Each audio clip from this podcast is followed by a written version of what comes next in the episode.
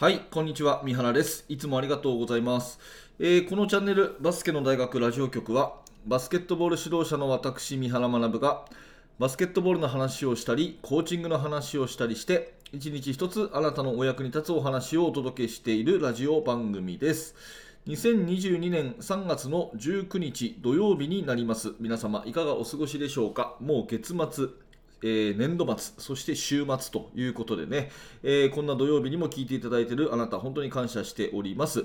えー今日のテーマは何かっていうとですね、見逃すな、マーチマッドネスということで、えーバスケットボールファンならですね、一度はやっぱりその魅力を知っていただきたいのが NCAA トーナメント、アメリカの大学のですね、えー全米選手権ですね、えこちらが今始まっています。で、えーあんまりこれをね、えーすごく好きっていう人は、まあ、どっちかというとマニアックな人な気がしまして、まあ、日本でですね NBA が好きな人はいてもですね NCAA を毎年欠かさず見てますみたいな人ってあんまりいないと思うんですが、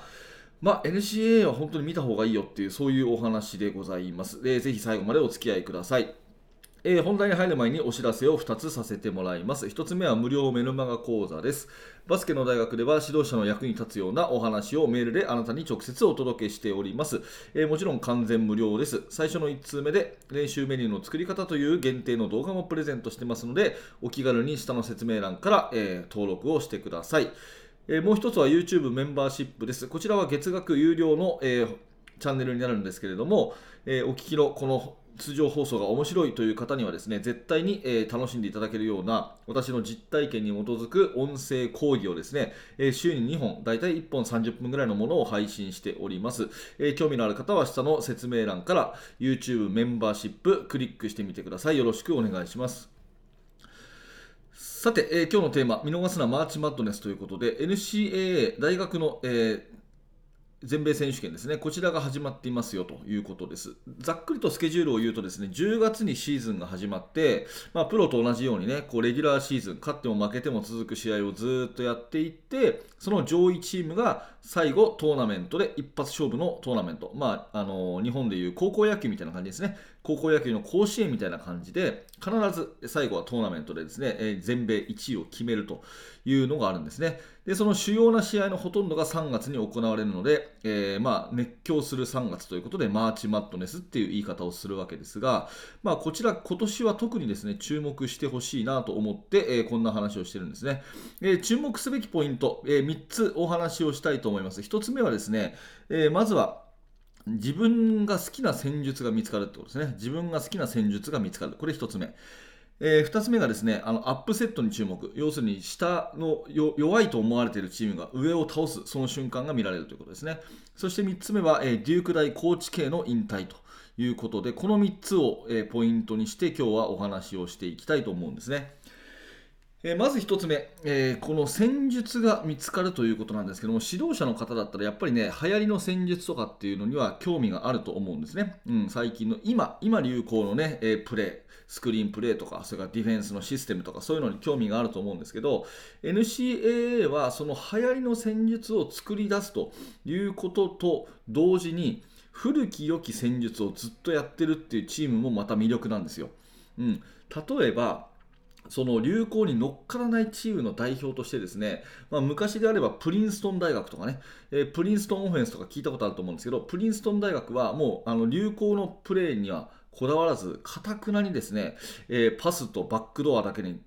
あの命を懸けたチームということで、これは非常に魅力ですよね。あと、まあ、昔で言うとですね、うん私がすごく好きだったのはインディアナ、それから後で話します、デューク大学のですね、えーモーションオフェンスっていうのがすごく好きで、もともと決められた動きはあの約束事としてはないと。ただ、2人組、3人組をあちこちでたくさん作って、スクリーンをかけて1対0を作るっていうですね、このコミュニケーションと、えー判断力、イマジネーションを使ったですね、モーションオフェンスっていう作戦がすごい好きだったりします。えーかといってですねそういうゆっくりとショットクロックを使うシリーズのオフェンスに対してですねうんと今だったらルイビル大学なのかな？あのリック・ピティーノっていう人が NBA でもコーチしましたけど、とにかくゾーンプレスなんだということで、えーゾーンプレス、2-2-1とか1-2-2とか引いてですね、とにかくボールを取って、えーアーリーオフェンス、プレス速攻3、プレス速攻3っていうチームがあったり、まあ多様な戦術を NCA はやっています。NBA とかだとね、なんかこう効率重視で、えー、どこもある意味似たような、えー、ハイピックからコーナー3みたいなことが、えー、その時代は流行るんですよね。えただ、その NCA はかたくなに自分の信念貫き通すみたいなコーチも多くて、えきっとあなたにそのお気に入りのチームが見つかるんじゃないかなと思います。私で言うとデュークとか、えー、昔のインディアナ、テキサステック、ボブ・ナイトっていう人がやってた頃のチームが大好きでした。うん、それからコーチングフィロソフィー的なそのチームのその考え方としてはやっぱりあの、まあえー、鉄板ですけども UCLA のジョン・ウッテンが好きだったりとかですね必ずこのあなたの価値観に合うような戦術それからチーム作りをしているチームが見つかるんじゃないかなということで、えー、そんなチームを探すためにですね、えー、専門性という意味では、うん、コーチングのその視点で言うとみんなが似てないとかたくなに自分のスタイルを貫き通しているコーチがたくさんいるっていうところで大学バスケは面白いかなというふうに思います。これが魅力の1つ目ですね。えー、で2つ目はですねアップセットあの下克上みたいなものがあるということで、えー、最初シーズンが10月からずっと1月まであってですねあ2月か2月まであるのかな？ずっとあってそれでレギュラーシーズンのその勝率何勝何敗っていうのがあってシードが決まってくるんで基本的にですね強い人同士は後で当たるように、まあ、当然トーナメントなんでなってるんですね。ただ1回戦でですね第1シード第2シードあたりがコロッと負けるっていうことが結構あるのがこれまたね NCA の魅力だったりするんですよ、うん、で実際にはですねあのー今回も一発目であって、第2シードのケンタッキー大学がですね第15シードのセイント・ピーターズ大学に負けるという試合がありました。ね、85対79、まあまあハイスコアな試合で、セイント・ピーターズっていう、まあ、はっきり言って強くなさそうな、えー、これ聞いてね、ああ、セイント・ピーターズはこういうバスケットだよって言える人いないでしょ。私も全く見たことないんですけど、そういうチームが、えー、名門ケンタッキー大学に勝つと。いうことですね。もうケンタッキーといえば、さっきの話じゃないですけど、えー、ジョン・カリパリっていうね、アメリカ代表のコーチがいて、えー、ドリブル、ドライブモーションですよ。皆さん、あの結構好きな人いるでしょ。ドリブル、ドライブモーションのね、えー、元祖、本家本元みたいな、そういうチームですけども、そこが、えセイント・ピーターズというところにポロッと負けるということがあったりします。だからこれ、セイント・ピーターズが勢いに乗ってですね、エリート8とかファイナル4とか行ったら、これはもうすごいニュースだと思うんですよね。まあ、こういうですね、一発勝負だからこそここにかけるみたいな、多分作戦勝ちみたいなところがあったんじゃないかな。または、うーんと、ケンタッキーの方のそのコンディショニングがちょっと調整ができなかったみたいなところがあったのかな、ちょっとその試合をはっきり見てないので分かんないんですけど、まあ、こういう試合が必ずやあるというところもまた魅力ですね、強い方が勝つ、弱いから負けるとは限らないぜっていうところが、その NCAA の面白いところかなと思います。えー、そして最後にですね、これは非常に個人的な思いになりますけども、えーと、デューク大学コーチ系マイク・シャセフスキーが今年で引退というところなんですよね。えー、先ほども言いましたけど、コーチ系マイク・シャセフスキーはですね、私がすごく大好きな、えーコーチの一人で、えー、ずいぶん昔になりますけど、1989年に出したですね、デュークズ・モーション・オフェンスっていう本があるんですけど、それ大学生時代にね、それをうん友達からもらってですね、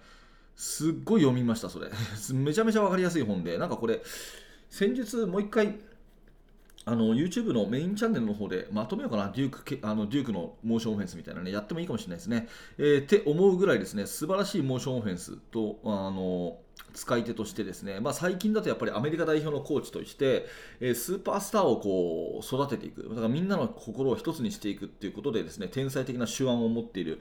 コーチ稽古とマイク・シャセフスキーが、えー、まあ、今年で引退を表明しているということですね。もう負けたらコーチ系は引退っていうこと、それから選手、それからデュークの、まあ、ファン、OB とか、絶対最後優勝して終わってほしいと思ってるに決まってるんですよね。まあ一番思ってるのはコーチ系だと思うんですけど、そのコーチ系率いるですね、最後のデューク大がどういう戦いを見せるか、そして優勝できるのかっていうところは、1点注目かなというふうに思います。デューク大学の試合は確か日本時間の今日、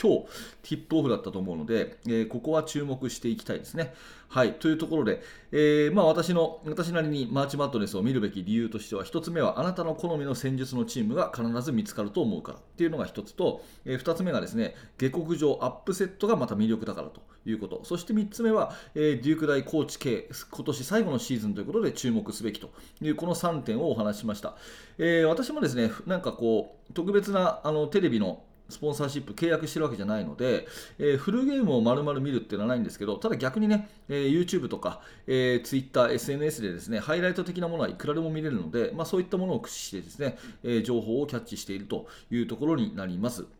うん、ちなみに第1シードは、あの西の第1シードはゴンザガ大、あの八村塁選手の、ねえー、出身校ゴンザガ大だったりするので、えー、こういった点でも、まあ、馴染みやすいところが、えー、チームとしてもありますし、まあ、ぜひぜひ、えー、これをきっかけに NCAA トーナメント注目してね、えー、また盛り上がってきたら、このラジオ放送でいろんな話ができればなと思いますので、皆様もぜひ注目してみてくださいというお話です。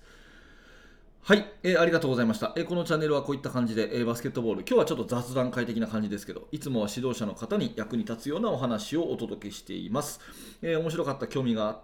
持てたという方は、ぜひ高評価のボタン、え低評価のボタン、そしてチャンネル登録のボタンをポチッと押していただけると励みになりますので、よろしくお願いいたします。えー、最後にバスケの大学研究室では現在進行形で私が手掛けている最新のチーム作りについて、えー、ほぼ毎日2000文字くらいの記事を投稿しております、えー、興味のある方は下の説明欄からバスケの大学研究室クリックしてみてください。はい本日も最後までありがとうございました。三原学でした。それではまた。